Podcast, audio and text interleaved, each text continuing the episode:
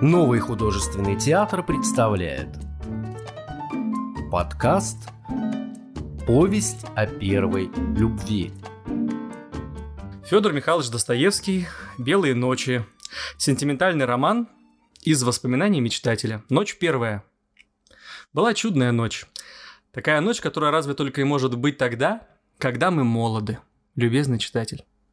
Небо было такое звездное, такое светлое небо, что, взглянув на него, невольно нужно было спросить себя, неужели же могут жить под таким небом разные сердитые и капризные люди?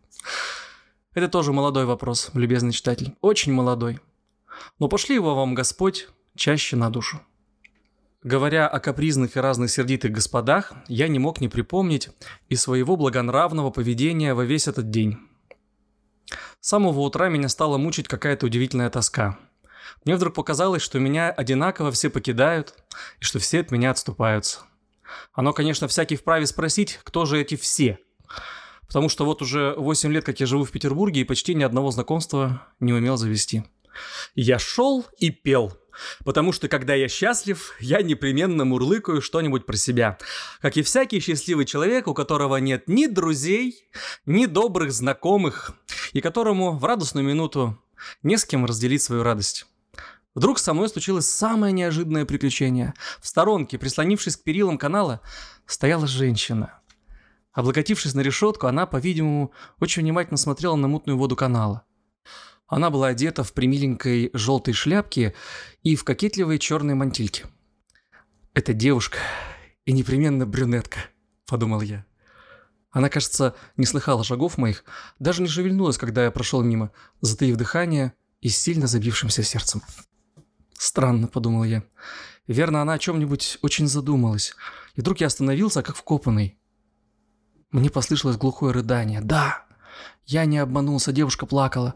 И через минуту еще и еще всхлипывание. Боже мой, у меня сердце сжалось.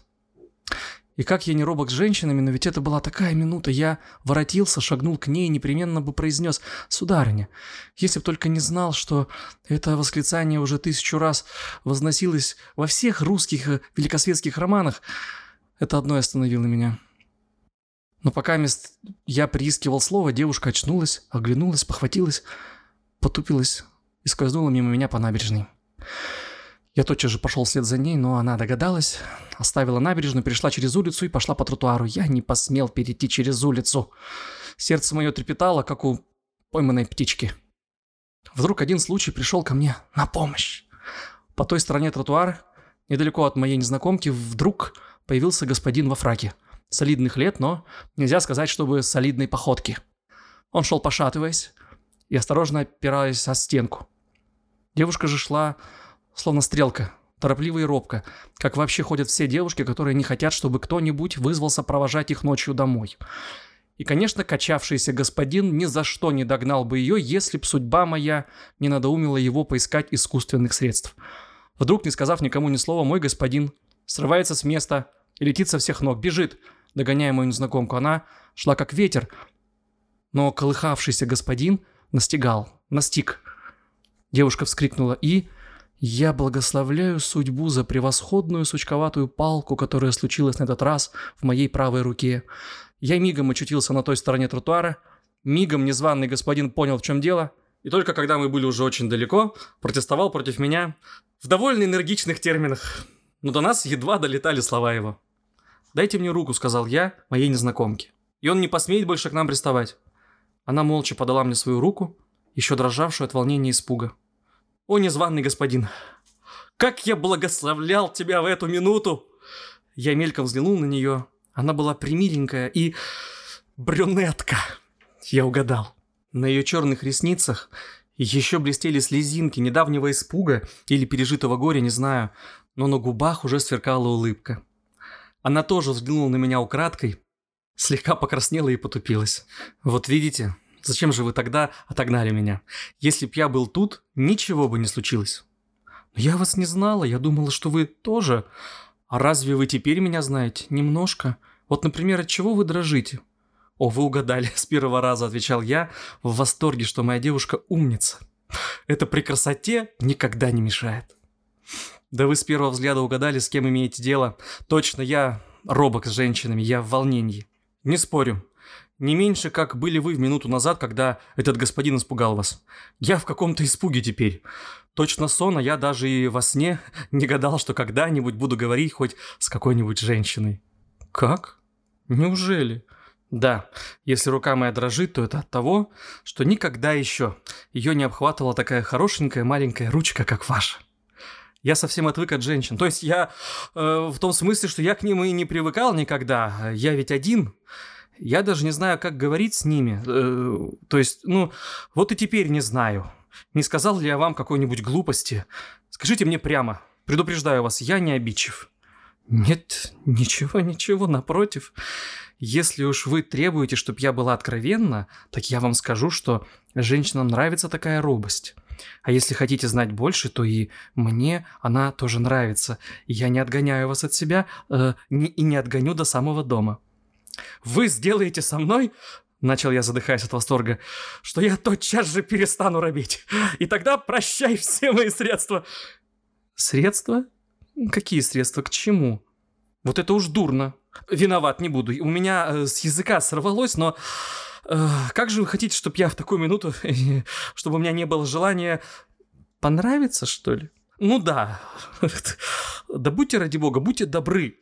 Посудите, кто я. Ведь вот уже мне 26 лет, а я никогда, никогда не видал, ну, как же я могу хорошо говорить, ловко и кстати. В... Вам же будет выгоднее, когда все будет открыто наружу. Я не умею молчать, когда сердце во мне говорит. Ну да все равно. Поверите ли, ни одной женщины никогда-никогда. Никакого знакомства. И я только мечтаю каждый день, что наконец-то, когда-нибудь я встречу кого-нибудь. Ах, если бы вы знали, сколько раз я был влюблен таким образом. Ну, как же, в кого же? Да ни в кого. В идеал. В ту, которая приснится во сне. Я создаю в мечтах целые романы. О, вы меня не знаете. Правда, нельзя же без того. Я встречал двух-трех женщин, но какие они женщины? Это все-таки хозяйки, что ли? Я вас насмешу, я расскажу вам, что несколько раз думал заговорить так вот запросто с какой-нибудь аристократкой на улице. Разумеется, когда она одна. Заговорить, конечно, робко, почтительно, страстно. Сказать, что погибаю один. Чтобы одна не отгоняла меня, что нет средства узнать хоть какую-нибудь женщину, внушить ей, что даже в обязанностях женщины не отвергнуть робкой мольбы такого вот несчастного человека, как я. Но вы смеетесь. Впрочем, я для того и говорю, не досадуйте, я смеюсь тому, что вы сами себе враг. Если бы вы хоть раз попробовали, то вам и удалось, может быть, хоть бы и на улице дело было. Чем проще, тем лучше. Ни одна добрая женщина, если только она не глупа или особенно не сердита на что-нибудь в эту минуту, не решилась бы отослать вас без этих двух слов, которых вы так робко вымаливаете. О, благодарю вас, я закричал, я просто закричал, вы, вы не знаете, что вы для меня теперь сделали. Хорошо, хорошо, только успокойтесь, скажите мне, почему вы узнали, что я такая женщина, с которой, ну, ну, которую вы считали вот как бы достойной внимания и дружбы. Одним словом, не хозяйка, как вы называете. Почему вы решились подойти ко мне? Почему? Почему, вы спрашиваете, но... Вы были одна? О, тот господин был слишком смел, теперь ночь. Согласитесь сами, что это, э, это была моя обязанность как джентльмена. Нет, нет, нет. Еще прежде, там, на той стороне, ведь вы... Хотели же вы подойти ко мне? Там, на той стороне, но я, право, я не знаю, как отвечать, я боюсь, я, знаете ли, я... Я сегодня был счастлив. Я шел, пел, я был за городом. Со мной еще никогда не бывало таких вот счастливых минут. Ну, словом, неужели я мог вас обидеть тем, что невольно вот вздумалось мне к вам подойти? Оставьте, ну, довольно. Не говорите глупостей, сказала девушка, потупившись и сжав мою руку. Я сама виновата, что заговорила об этом, но я рада, что не ошиблась в вас. Ну вот уже я дома, мне нужно сюда, в переулок, тут два шага. Прощайте, благодарю вас. Так, неужели же, неужели мы больше никогда не увидимся? Неужели же я так вот и расстанемся? Видите ли, сказала смеясь девушка, вы хотели сначала только двух слов. А теперь... Но, впрочем, я вам ничего не скажу. Может быть, встретимся.